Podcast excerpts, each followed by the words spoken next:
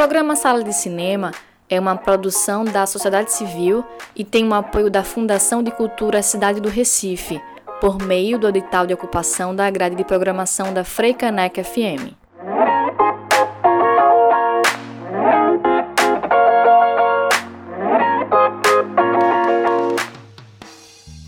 Olá, ouvintes da Freicaneca FM, eu sou Rafael Buda e hoje é sábado, e se é sábado, é dia do programa Sala de Cinema. Então vem junto com a gente curtir mais essa edição do programa. Olá, boa tarde a todas e todos. Eu sou Priscila Urpia e estamos de volta em mais um sábado com novidades sobre o mundo do cinema.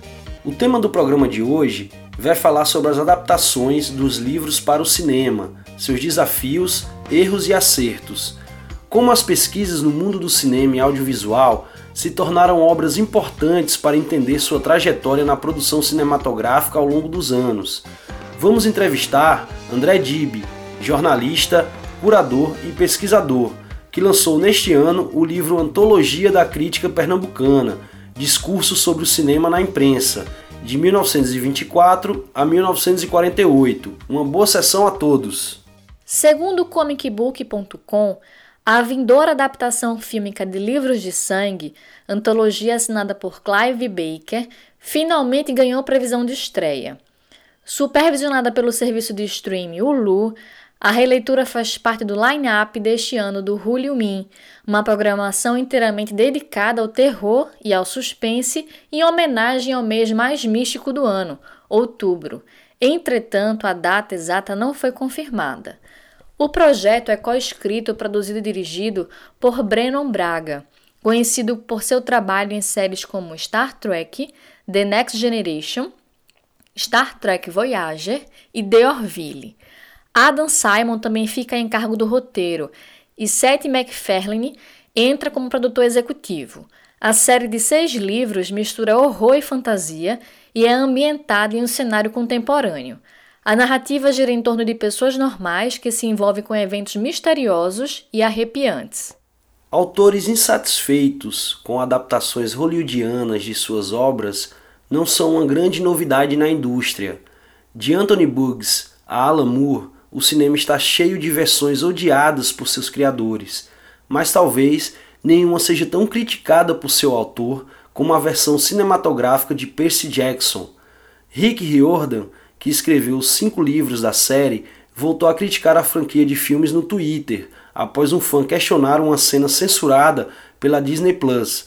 Quando questionado sobre a plataforma de streaming ter removido uma cena que se passa em um cassino, em Um Ladrão de Raios, o escritor foi brutal com a adaptação. Foi claramente um erro, deviam ter censurado o filme todo.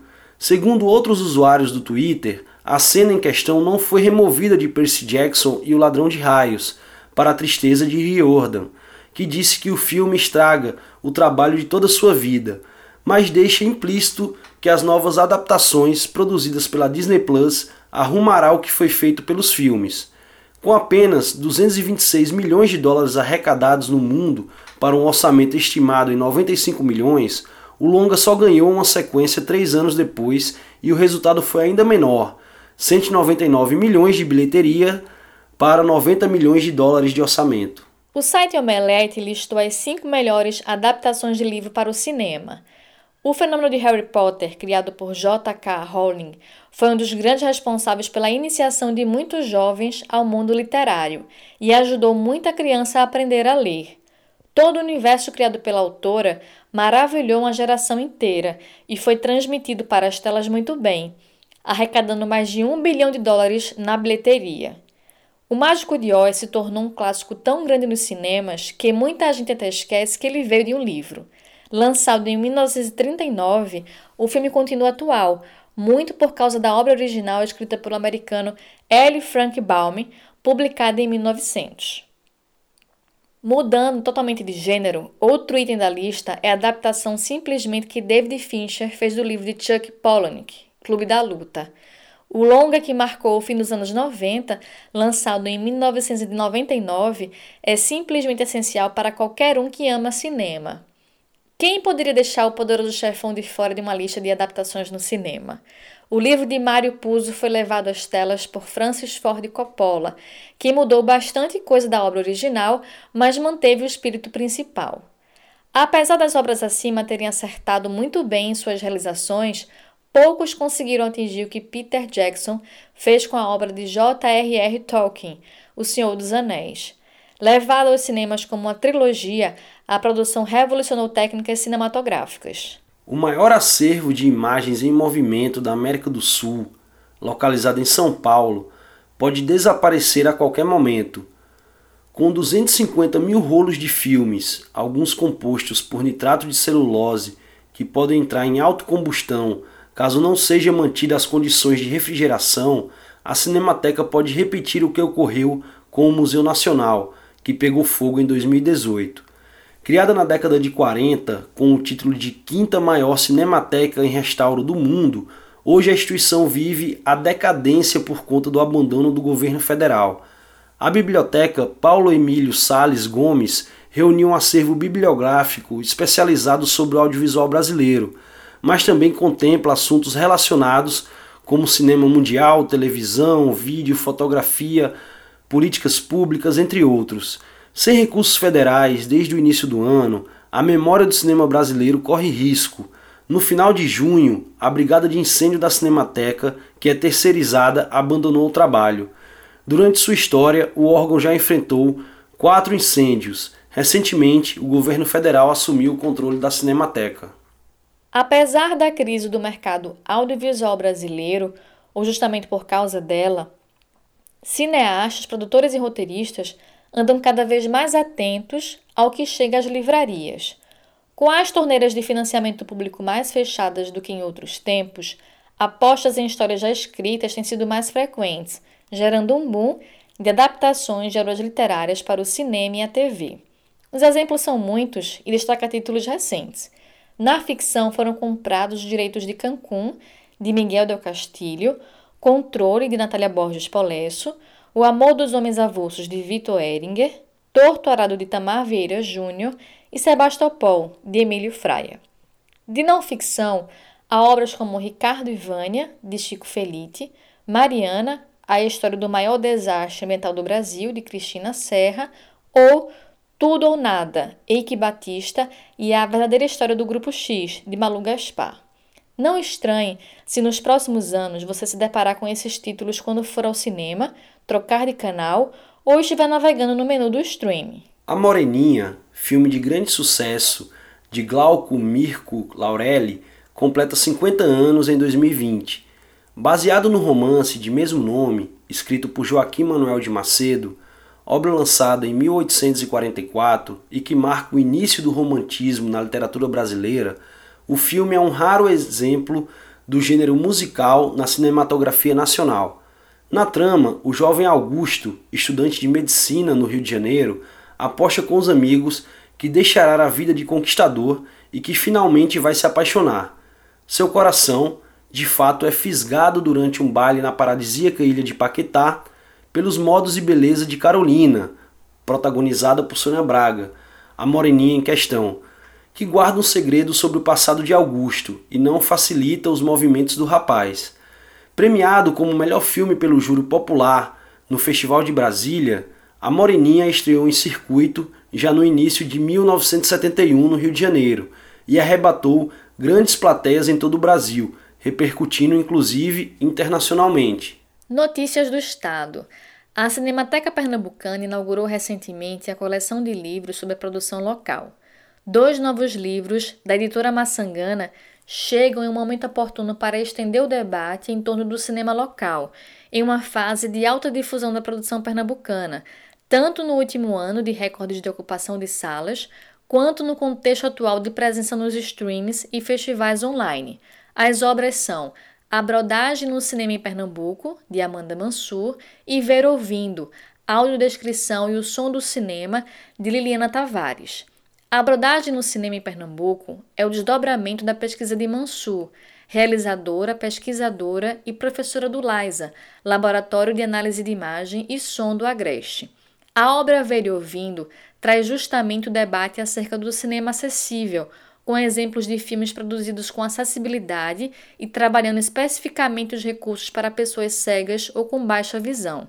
Os dois livros podem ser adquiridos na editora Maçangana, na sede da Fundagem Casa Forte, quando for reaberta. O roteiro original do primeiro longa de ficção do cineasta pernambucano Camilo Cavalcante, A História da Eternidade, foi publicado este ano pela Companhia Editora de Pernambuco, CEP. O filme, lançado em 2014, recebeu 27 prêmios em festivais no Brasil e no exterior. Filmado em 2012 em Santa Fé, distrito de Pau Ferro, sertão de Pernambuco, o filme conta a história de três mulheres: a adolescente Alfonsina, interpretada por Débora Ingrid, cujo maior desejo é conhecer o mar, Querência, de 40 anos, vivida por Marcélia Cartacho, que enterra o filho e o amor logo na primeira cena, e a idosa das dores, Zezita Matos, que reprime a sexualidade com devoção cristã. De acordo com o diretor, o filme se propõe a ser um exercício de delicadeza, a usar do cinema como um instrumento latente de poesia, com todas as implicações dessa palavra no sentido libertador, de subversão da realidade, de inconformismo com a estreita sociedade que nos cerca. Além do roteiro original do longa, o livro com 218 páginas traz ainda imagens de bastidores da gravação e artigos assinados por Arthur Chechel, João de Mancelos, Ana Catarina Pereira e Paulo Cunha. Buda, não é novidade que o cinema pernambucano encontra-se no interessante Aurora, com títulos exibidos e premiados em todo o mundo.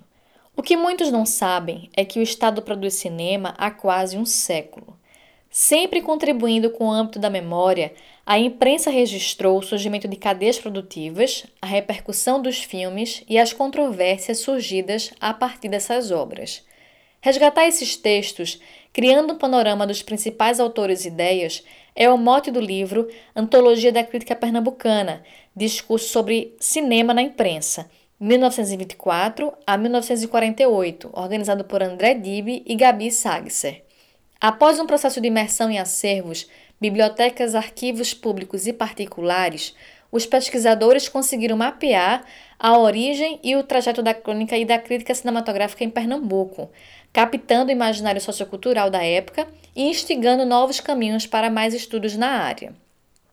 O projeto conta com incentivo do Fucultura e apoio da Associação Brasileira de Críticos de Cinema, a Abracine, disponível no mercado editorial pela Companhia Editora de Pernambuco, a CEP. Nos anexos é possível encontrar material iconográfico e os registros das primeiras exibições no estado.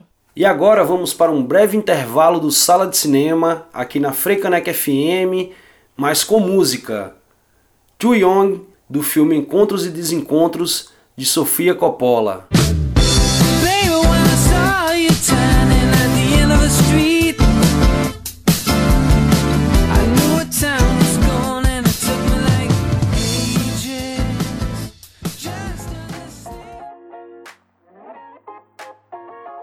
E estamos de volta com Sala de Cinema e para nossa entrevista de hoje convidamos André Dib, jornalista, curador, pesquisador e coautor do livro Antologia da Crítica Pernambucana, Discurso sobre Cinema na Imprensa. Boa tarde, André. Que alegria te receber aqui no Sala. Conta para os nossos ouvintes como foi a proposta de tornar acessível ao público um panorama dos principais autores e ideias e mergulhar no imaginário e nas formas de pensar cinema em Pernambuco na primeira metade do século XX. Oi, Rafael. Oi, Priscila. Tudo bom com vocês aí? A Antologia da Crítica Pernambucana nasceu de uma de uma ideia de Gabi, né? Gabi Zegesser, que é a organizadora, organizadora do livro junto comigo, e que me chamou para esse projeto é, para formar uma equipe, né, um grupo de, de, pesquisadores, do qual também participa o Juscelio Matos. E como Juscelio e Gabi são mais da área de produção e realização cinematográfica, é, eles acharam que seria uma boa ideia chamar alguém da minha área, que é jornalismo, crítica de cinema, para a gente poder fazer uma estratégia mais efetiva no levantamento e organização desse material. Inicialmente, a ideia seria abarcar uh, um período que iria até o, o, final dos anos 70. Logo, a gente viu que isso seria um trabalho é, muito grande, mesmo dentro da, da nossa intenção, que seria é, levantar o material, não de todo o período, mas alguns momentos mais importantes para a história do cinema em Pernambuco. É, a equipe, a gente sentiu que a equipe teria que ser maior, né? A gente não teria esse recurso também, porque é um projeto pequeno que foi aprovado pelo edital da Fundarp e depois abraçado pela Companhia Editora de Pernambuco, CEP. Então a gente reduziu esse período para 24, 1924 até 1948. Dib, no livro vocês abordam o ciclo do Recife e a chegada do cinema sonoro. Você acredita que esse momento é um divisor de águas no cinema pernambucano? É uma pergunta bem interessante porque em Pernambuco ele teve um impacto bastante específico para algo que no fundo foi um fenômeno uma é um fenômeno de repercussão mundial, né? A chegada do cinema sonoro pode ser comparada à transição do cinema analógico para o digital que a gente teve alguns anos atrás e que precisou, que fez as salas de cinema é, e a, a, as filmagens também ter que renovar os equipamentos. É, tem, teve todo um, um, período aí de adaptação que sacrificou é, muitas salas de cinema, como também hoje está sacrific, tá sacrificando as salas que não é, migraram para o digital. É, e em Pernambuco é, teve uma, uma, uma, uma, repercussão bastante difícil, que foi o fim do ciclo do Recife, né, que está muito ligado com a chegada do som. O, os grupos que estavam fazendo cinema na cidade não, não conseguiram é, se atualizar tecnicamente, e isso, isso gerou o fim. Né? A gente voltou a ter produção de cinema em Pernambuco mais de 10 anos depois, com o longa O Coelho Sai. E também os cinemas, as salas de cinema do, do Recife sofreram um pouco com isso, não tanto quanto outras cidades, que levaram mais tempo para ter os, os cinemas sonorizados. Um ano depois né, que o, a primeira sessão de cinema sonoro no Brasil aconteceu em 1929, é, um ano depois, no Recife, o Teatro do Parque já estava equipado pelo Luiz Severino Ribeiro, pelo grupo Severino Ribeiro, com essa te, com essa nova com esse novo recurso, né?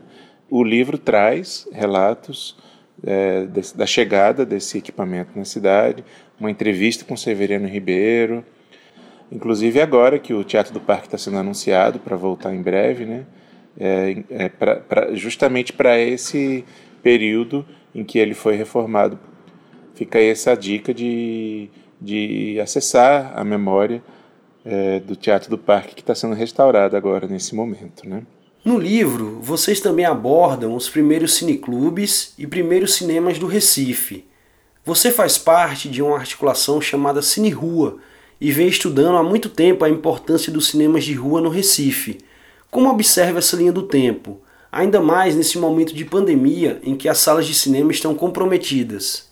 O livro traz alguns relatos bastante inusitados, né? como é, um que inclusive está fora desse período 1924-1948, que é um texto de 1910, janeiro, um mês depois do Cine Royal ser inaugurado, lá na, onde hoje é a Rua Nova, já temos uma crônica, né, uma crônica de costumes sobre como era a, a ida ao cinema, como era ir ao cinema naquele período a partir de um amigo do cronista que estava assistindo o mesmo filme várias vezes, é, até que ele descobriu que é porque ele estava apaixonado pela atriz. E, e, ao contar essa história, a crônica revela vários costumes do, do que era ir ao cinema naquela época. Uma, um texto bastante revelador e pioneiro, é, nesse sentido de que, de que é um texto de 1910 sobre ao cinema no Recife.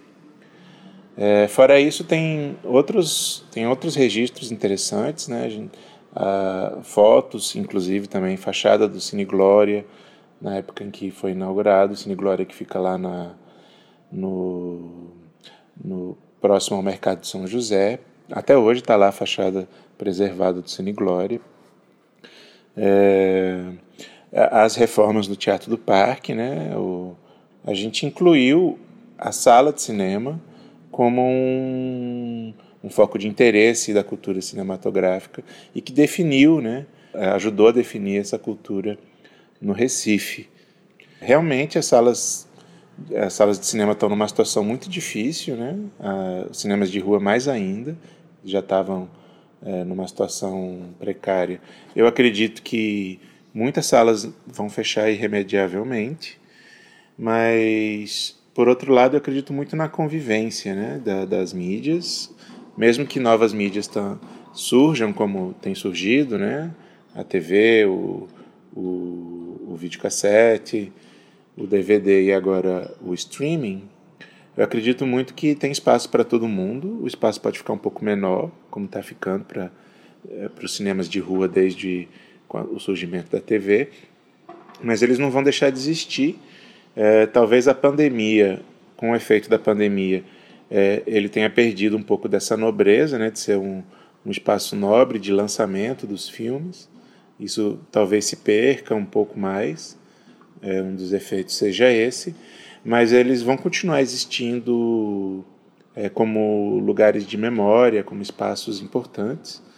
Inclusive, eu queria trazer aqui uma fala do programador Geraldo Pinho, programador do Cine São Luís, aqui nesse programa, né, num dos episódios aqui do, do Sala de Cinema, ele disse que mesmo com a redução de público que vai ser necessário para os protocolos de segurança, o São Luís continua com muito espaço, né, com muitas cadeiras disponíveis. São 300 cadeiras numa sala é, que tem mil, né, pouco menos de mil lugares. Um número invejável né, para qualquer é, grupo de exibidores, qualquer salas de shopping, por exemplo, jamais teriam esse luxo, né?